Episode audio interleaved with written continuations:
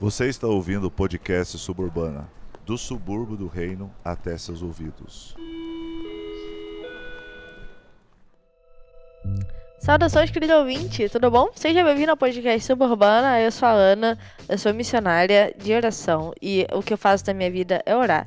E toda vez que eu oro um pouco, eu descubro alguma coisa nova a respeito do assunto. Mas não é sobre a oração em si que eu quero falar hoje, eu queria falar um pouco sobre a adoração e sobre a associação que a gente criou em cima da música. Não querendo separar as duas coisas, a adoração e a música estão muito associadas sim, e a gente tem que entender que essa é uma lei natural de como a gente se organizou, como o universo existe.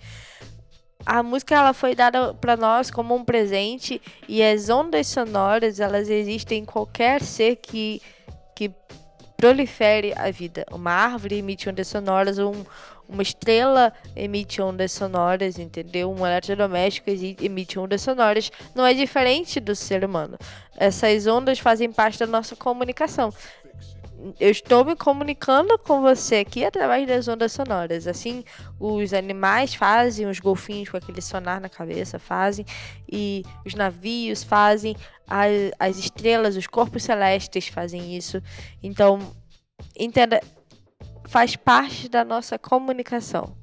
Emitir ondas sonoras. E a música nada mais é do que uma música sonora bem ordenada. Não quero entrar no campo técnico da situação, na verdade quero falar sobre a adoração. Que não é necessariamente a música. Você pode adorar de diferentes maneiras. O que eu ando notando recentemente, e eu não quero falar isso como ah, esperta, é mais um, uma reflexão, uma coisa que está na minha cabeça e eu quero compartilhar esse pensamento com você para saber se faz sentido ou não, para saber se eu tô louca ou não. E quem sabe descobrir alguma coisa nova a respeito do assunto, porque as novas ideias surgem quando elas são compartilhadas, certo? Então, a impressão minha é de que a nossa adoração se tornou mais um eco de nós mesmos do que a resposta daquilo que ele está falando para nós. O que eu quero dizer? Vou dar um exemplo muito prático. Eu estava num dia meio triste, eu acordei meia, meia na bad, assim sem motivo aparente. E eu simplesmente coloquei uma playlist de músicas antigas que eu fiz para um amigo meu que é novo convertido e não conhece a primeira geração do Diante do Trono. Então eu fiz uma playlist muito extensa, recheada de músicas antigas que marcaram a minha infância e muitas delas são incrivelmente animadas. Músicas de celebração, de comunidade, de congregação, corinho de fogo, adoro isso eu tava na bad e conforme eu fui ouvindo aquelas músicas, eu comecei a ficar mais animada. Não porque o músico, a música em si era animada, óbvio que isso também, mas todo o contexto daquela música, a casa da letra, a memória que aquela música tem para mim, todo um, sentimento desenvolvido em cima daquela canção, eu consegui ficar mais alegre, mais disposta a enfrentar o dia depois de ouvir um e, e assim por diante. O que eu, porque eu quero dizer com isso? Porque a música você já deve ter ouvido o dito popular quem canta os males espanta. A música altera assim o nosso estado de espírito. Ela pode modificar a nossa intensidade para enfrentar o dia. A música está presente em quase todos os aspectos da nossa vida. Você com certeza tem alguma música que está diretamente relacionada a uma memória muito específica sua. Então a música ela tá ela tá dentro da nossa vida, bem entranhada, assim. Nós temos uma trilha sonora, nossa vida tem uma trilha sonora. Mas na adoração, nós queremos colocar a nossa trilha sonora para adorar Ele, quando na verdade a adoração ela é de cima para baixo, porque nós tornamos a adoração a respeito de nós mesmos. E o que isso significa? Que nós estamos nos adorando. E nós acabamos entrando nesse frenesi de algumas músicas porque a gente acha muito massa, mas não entende que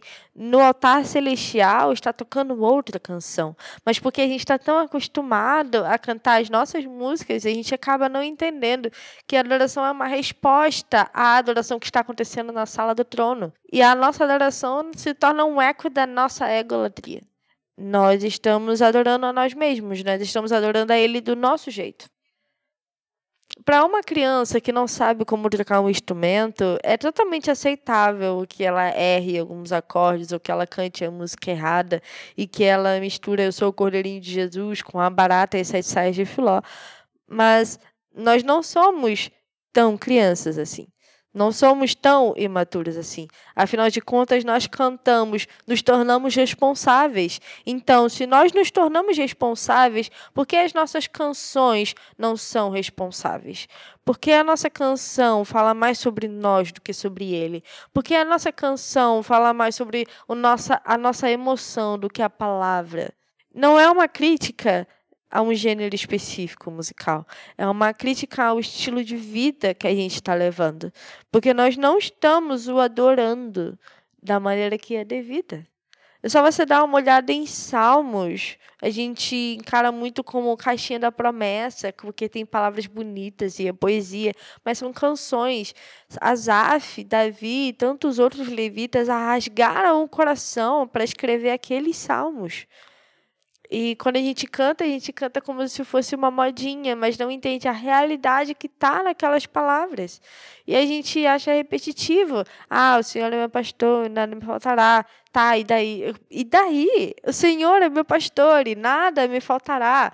E se essa for a única canção que eu vou cantar pelo resto da vida, ela é verdadeira, ela é única, ela é uma resposta do altar de Deus até o coração de Davi. Davi disse: O Senhor é meu pastor e nada me faltará, de nada eu terei falta. Nele eu tenho tudo o que eu preciso. Mas as nossas canções, na verdade, viraram músicas de pedintes. Nós somos pedintes ao adorar a Deus. E a adoração é uma resposta, não uma prece, não é uma petição. Sim, existem canções que são como orações, onde a gente derrama a nossa alma, onde a gente reclama, chora se lamúria, e está tudo bem, mas a adoração em comunidade ela serve como uma resposta ao que está vindo do altar de Deus. Não a nossa coisa. Não podemos misturar a comunidade com o secreto. No secreto você chora, aquieta minha alma, Santo Espírito, Abba Pai. Mas em comunidade, você está ali se reunindo como parte do corpo. Você está ali conectado a Jesus Cristo, lembrando que Ele te representa diante do trono, acima de todos os tronos, para dizer: você é exaltado acima de todas as coisas. É para isso que a adoração e comunidade existe.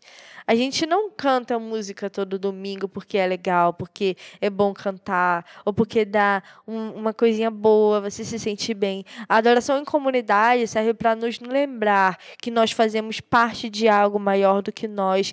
E a nossa adoração é uma resposta daquilo que os anjos celestiais estão cantando para Ele no mais alto e sublime trono.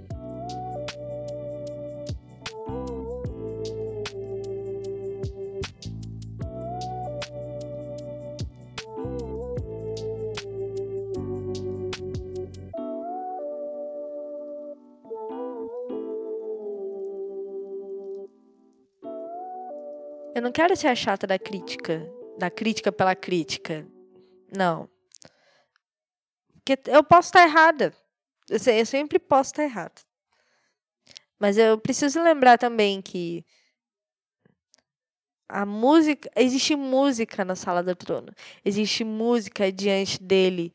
Existe música no céu. Existe música lá. E que música é essa que está sendo tocada lá. O que os anjos estão cantando, o que os anciãos estão fazendo. Eu paro para me perguntar o que Paulo e Silas cantaram na prisão que fez com que as correntes foram quebradas. E eu tenho certeza que não foi o terremoto da Estila. O que os anjos cantam de maneira tão intensa que, o, que os fazem sabe, nunca parar. Eles nunca param, eles estão sempre lá. O que eles estão cantando? Precisamos rever a nossa adoração, porque nós estamos mais expondo a nossa natureza egoísta do que adorando a Ele. A nossa adoração está falando muito mais sobre nós do que sobre aquele que é adorado. Eu não sei se isso fez sentido para você. Eu espero que você mande um feedback e me conte não, Ana, você tá louca. A nossa adoração é muito boa. Não, nossa adoração está plenamente de acordo com aquilo que está acontecendo na sala do trono. Não, Ana, a gente sabe adorar muito bem. A nossa técnica é maravilhosa. Olha esse pad. a gente ainda tem muito que aprender. Não só na adoração, mas na vida como um todo. Ele é eterno, a gente não é. E mesmo na eternidade ainda teremos o que aprender com ele. Isso significa que a gente precisa ser humilde para reconhecer que a gente ainda precisa aprender como adorar. Porque a passagem diz: ele procura aqueles que o adoram em espírito e em verdade. E eu acho que ele ainda está procurando essas pessoas. Ele ainda está procurando uma comunidade que o adora em espírito e em verdade. E não que está se exaltando as próprias feridas, exaltando a própria debilidade. O que, que você muda depois de cantar Eu Quero Conhecer Jesus várias vezes. E, de novo, não é uma crítica a nenhum cantor, a nenhuma música específica. É sim o estilo, a ideia. Porque a música é boa. Mas a nossa imaturidade transformou as canções no mantra. Isso é preocupante, porque ele deve ser adorado. E quando a gente entra nesse mantra, entramos nesse frenesi, a gente não está adorando a ele, está adorando a nós mesmos. E a gente está nessa nesse ciclo, a gente repete a mesma coisa e já nem sabe mais o que significa, já nem sabe mais o que quer dizer, já nem sabe mais o que fazer. Beleza? Eu quero conhecer Jesus. E aí? O que, que eu faço depois da canção?